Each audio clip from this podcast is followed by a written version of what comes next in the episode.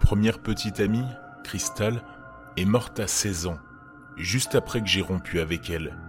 Pendant longtemps, j'ai pensé que c'était juste une coïncidence. J'ai ressenti les choses différemment quand ma copine suivante, Nicole, est morte quelques années après notre rupture. Elles sont toutes les deux mortes dans des circonstances étranges. Crystal a eu un accident de voiture en étant sobre, sur une roue droite, toute seule. Nicole s'est noyée dans sa baignoire, juste après s'être endormie. Les deux ont été qualifiés d'accident.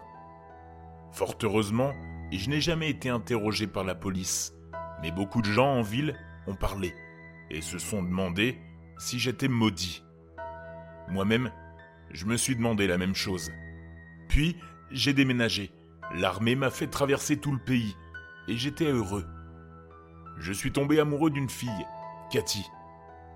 Tout allait bien jusqu'à ce que j'aille seul au mariage d'un cousin à l'extérieur de la ville. Les boissons ont coulé à flot. Trop. Beaucoup trop. J'ai perdu le contrôle. J'ai flirté intensément avec une fille que je trouvais trop sexy pour ne pas continuer à parler et à boire avec elle. Nous avons fini par retourner à ma chambre d'hôtel. J'étais trop sous pour arrêter. On a fait l'amour et elle a passé la nuit avec moi. Je me suis réveillé avec un sentiment instantané de regret. Je me suis aussi réveillé seul, car la fille, dont je ne me souvenais même pas du prénom, était dans la salle de bain. Elle pleurait. Je l'ai écoutée pleurer de manière incontrôlable pendant quelques instants, ne sachant vraiment pas quoi faire. Puis, j'ai entendu du verre se briser et je me suis précipité dans la salle de bain. La fille de la veille était là, un éclat de miroir brisé entre les mains. Je l'ai supplié de ne pas se blesser. Elle m'a répondu en hurlant qu'elle aimait son petit ami et qu'elle n'arrivait pas à croire ce qu'elle avait fait, qu'elle voulait juste mourir. Puis, elle a inexplicablement commencé à dire un nom que je n'avais pas entendu depuis des années. Holly Eve. Entendre ce nom a touché les recoins les plus obscurs de mon cerveau. Holly Eve, c'était une pauvre fille de ma classe de CM2, sans histoire. On se moquait d'elle et personne ne voulait sortir avec elle. Au lieu de cela, on se foutait toujours d'elle. Et on est allé trop loin. Quelqu'un m'a défié d'inviter Oliev à sortir et de prétendre être son petit ami pendant une semaine. J'ai accepté de le faire, essayant d'impressionner mes camarades. Oliev ne semblait pas se douter que c'était une farce.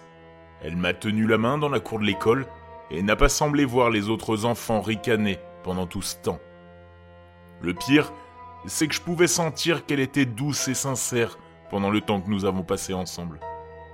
C'était quelqu'un de bien. Moi, je devais m'en sortir. Alors, j'ai demandé à mon ami de rompre avec elle quelques jours après le début de la relation fictive. Oliev était effondrée. Je me sentais terriblement mal. Elle n'a plus jamais eu de contact visuel avec moi. Un jour, après la récréation, je suis revenu à mon bureau et j'ai trouvé un morceau de papier aux extrémités brûlées. À l'intérieur, un gouffre sans fin de mots vulgaires et sombres griffonnés dessus à l'encre noire, ainsi que des pentagrammes. J'ai essayé de déchiffrer ce que tout cela signifiait précisément, mais je n'y arrivais pas. Ça disait juste des choses horribles. Embarrassé et coupable, je n'en ai jamais parlé à personne, et je n'ai jamais confronté Oliev à ce sujet. Oliev a déménagé à la fin de cette année scolaire. Une des filles de la classe a dit qu'elle vivait près de chez elle et qu'elle pensait que ses parents étaient à fond dans l'occulte. Sorcière, sort, tout ce genre de choses. Je me suis dit que c'était des conneries. Ce n'est que lorsque j'ai entendu la femme dans la salle de bain crier son nom que tous ces mots, gribouillés de haine, d'amour et de noirceur sur le papier brûlé que Oliev avait laissé sur mon bureau, me sont revenus en tête. Cette sombre petite fille a dû me maudire, ainsi que toutes les copines qui m'ont quitté. Oliev. Le mot a jailli de mon cou d'un soir dans la salle de bain et m'a arraché de mon plongeon dans ma mémoire.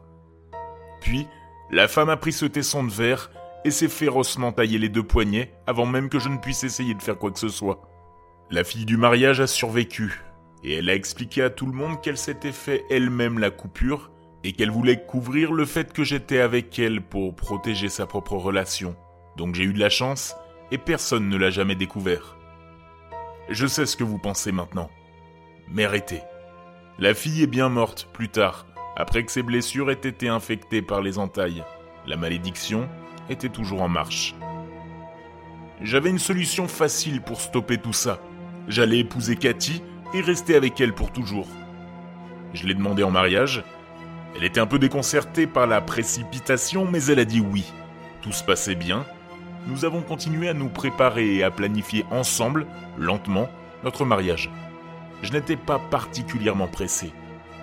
Puis, je suis rentré à la maison un jour, et son alliance s'était posée sur le comptoir de la cuisine avec un mot disant qu'elle me quittait, sans raison particulière. Elle disait dans le mot qu'elle voulait rester loin de moi pendant une semaine pour avoir l'esprit clair. De mon côté, il n'y avait aucun moyen de faire en sorte que cela arrive. Je savais que j'étais pressé par le temps. J'attendais à chaque instant d'entendre qu'elle était morte pendant que je conduisais dans tous les endroits où elle pouvait se trouver. Je l'ai trouvée chez sa sœur, et, après des heures de supplications et d'explications sur le fait que sa sécurité était sérieusement menacée, elle est finalement sortie et m'a parlé dans la cour. Je lui ai tout expliqué. J'ai vu son visage exprimer qu'elle regrettait chaque seconde de notre relation. Puis elle est rentrée. Les semaines ont passé sans beaucoup de sommeil. Je n'arrêtais pas de penser que j'allais bientôt être invité à ses funérailles, et je me demandais si ce serait dans des circonstances où les gens pensaient que j'avais pu lui faire ça. Un beau soir, elle était arrivée au milieu de la nuit en frappant à ma porte. Je l'ai fait entrer, si heureux de la voir vivante. Elle m'a expliqué qu'elle avait failli mourir dans trois accidents bizarres depuis qu'elle m'avait quitté. Elle croyait à la malédiction. Elle pouvait la sentir en elle. Elle avait des pensées suicidaires qu'elle n'avait jamais imaginées auparavant. Il fallait qu'on soit ensemble. Le mariage était de nouveau prévu. Maintenant, vous vous demandez probablement pourquoi cette sombre petite fille, avec qui j'ai flirté en CM2, a fait quelque chose qui a fini par me rendre l'amour de ma vie. Ne devait-elle pas tuer Cathy ou quelque chose comme ça? Le fait est que le temps passé loin de Cathy m'a fait réaliser que je ne l'aimais vraiment pas. Elle ne m'a pas manqué et j'ai apprécié mon temps seul. J'ai pensé à mes partenaires précédentes, chères disparues, et j'ai pensé que je les aimais plus qu'elles. J'ai rêvé d'une relation qui m'apporterait vraiment tout cela. Alors, soit je choisissais de me lier à quelqu'un que je n'aimais pas pour la vie, soit je devais accepter d'être responsable de sa mort. C'était donc cela, la malédiction.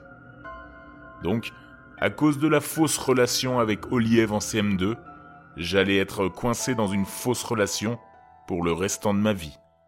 Bien joué, Olive.